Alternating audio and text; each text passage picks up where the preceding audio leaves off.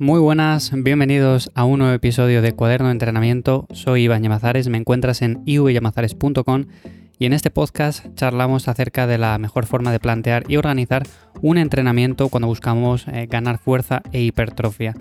Y también hablamos de zapatillas, de vez en cuando hablamos de zapatillas porque yo soy un puto friki de las zapatillas, me gustan mucho y sé que muchos de los que me escucháis también os gustan las zapatillas, así que vamos a hablar acerca de cuáles son las mejores para entrenar con este objetivo.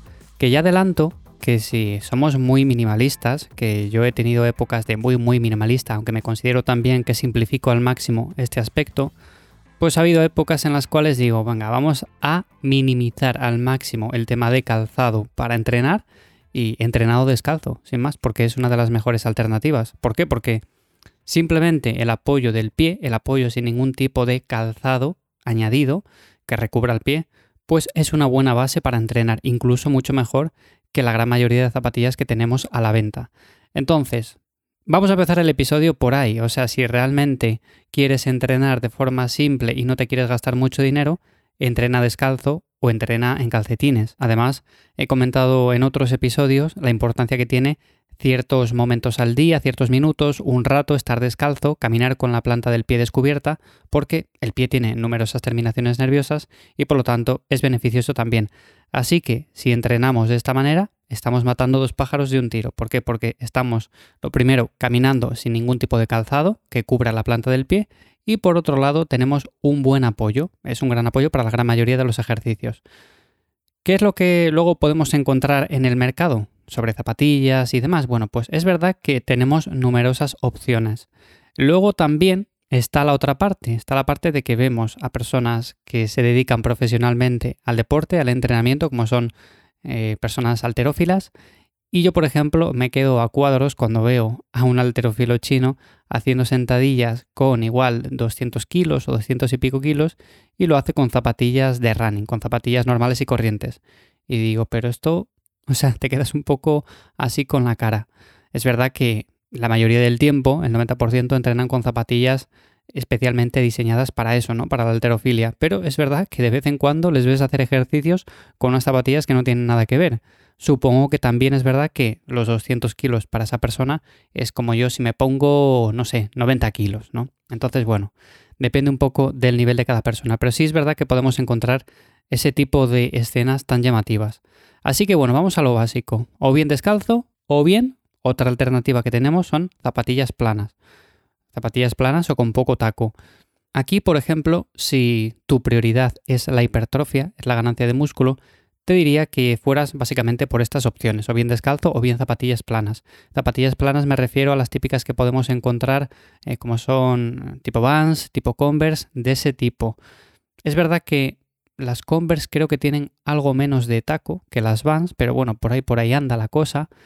Y lo único que mejor que esta opción estaría las zapatillas minimalistas, las que podemos utilizar también en el día a día, como son las Five Fingers, como son las Aguaro, ese tipo de zapatillas que también os he mostrado a veces en las historias de Instagram. Entonces, depende un poco también de tu gusto personal. Yo la mayor parte del tiempo la paso con zapatillas de ese tipo, de tipo minimalista, y por lo tanto la mayor parte de los ejercicios los hago con esas zapatillas. Me son muy cómodas, apoya el pie exactamente igual que si estuviera descalzo, y en el caso de que, por ejemplo, no utilice esas zapatillas, o bien estoy descalzo, o bien utilizo las que a continuación voy a mencionar. Pero bueno, estas opciones serían las más recomendables en ese caso.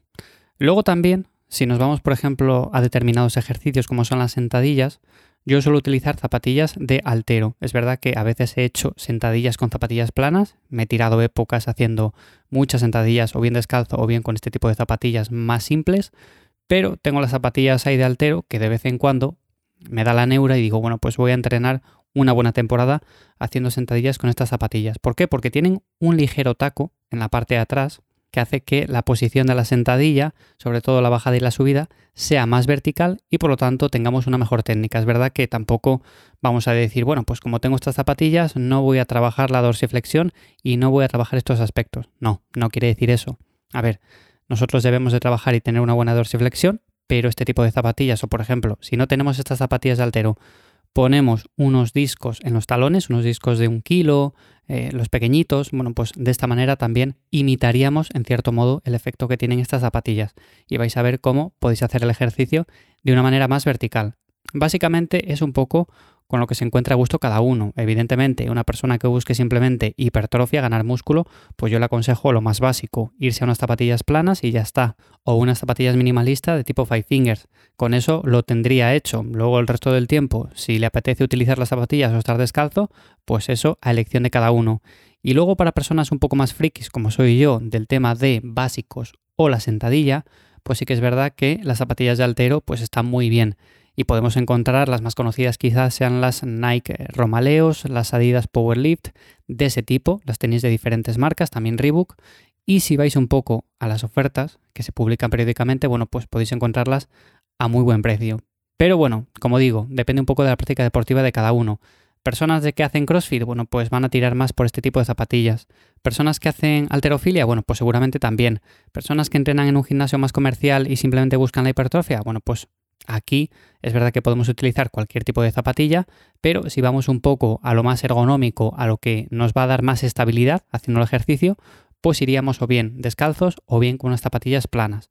Y si tienen poco taco, mejor. Las típicas que tienen muy muy poquito, igual 3, 4, 5 milímetros, bueno, pues esas, si utilizáis unas Vans, pues también están bien, pero quizás sean una opción menos aconsejable que estas otras.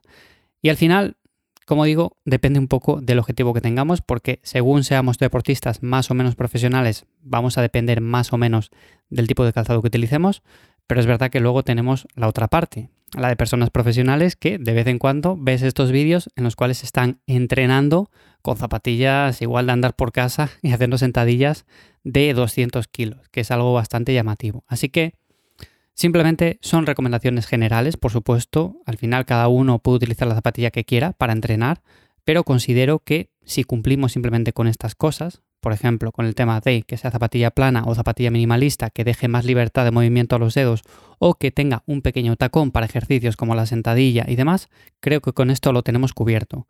No voy a entrar en el tema de materiales, en el tema de qué material tiene que estar hecho el taco, en la altura del taco, porque ya depende también de preferencias de cada uno. Si vais a las zapatillas de altero, vais a ver que unas tienen mucho más tacón que otras. ¿Por qué? Bueno, pues depende un poco también de la dorsiflexión del atleta. Hay atletas que necesitan un poco más de taco para hacer la sentadilla más vertical o tener una mejor técnica. Hay otros que no necesitan tanto. Las mías en concreto, que son las Adidas Powerlift, no tienen mucho taco, es más que suficiente, aunque seguramente si tuvieran un poquitín más haría las sentadillas algo más verticales. Pero bueno, en su día cogí esas, las pillé a bastante buen precio, por lo tanto son las que conservo a día de hoy, llevo muchísimos años con ellas, además como son zapatillas que se utilizan principalmente para hacer esos ejercicios y ya está, pues duran un montón de años, no se desgastan apenas nada. Así que si os gusta hacer también sentadillas y demás eh, de ese tipo, yo las recomiendo, sin duda alguna.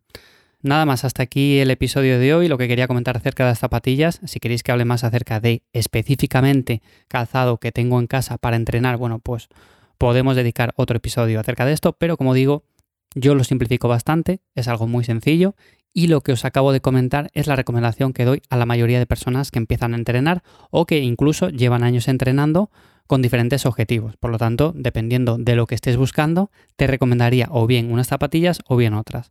Así que simplemente eso. Hasta aquí el episodio de hoy. Espero que como siempre os haya gustado. Comentar de vosotros cuáles son las zapatillas con las que entrenáis, con las que le dais caña a los hierros. Ya sabéis que, como siempre, tenéis la web ivyamazares.com, la newsletter en lifters.es.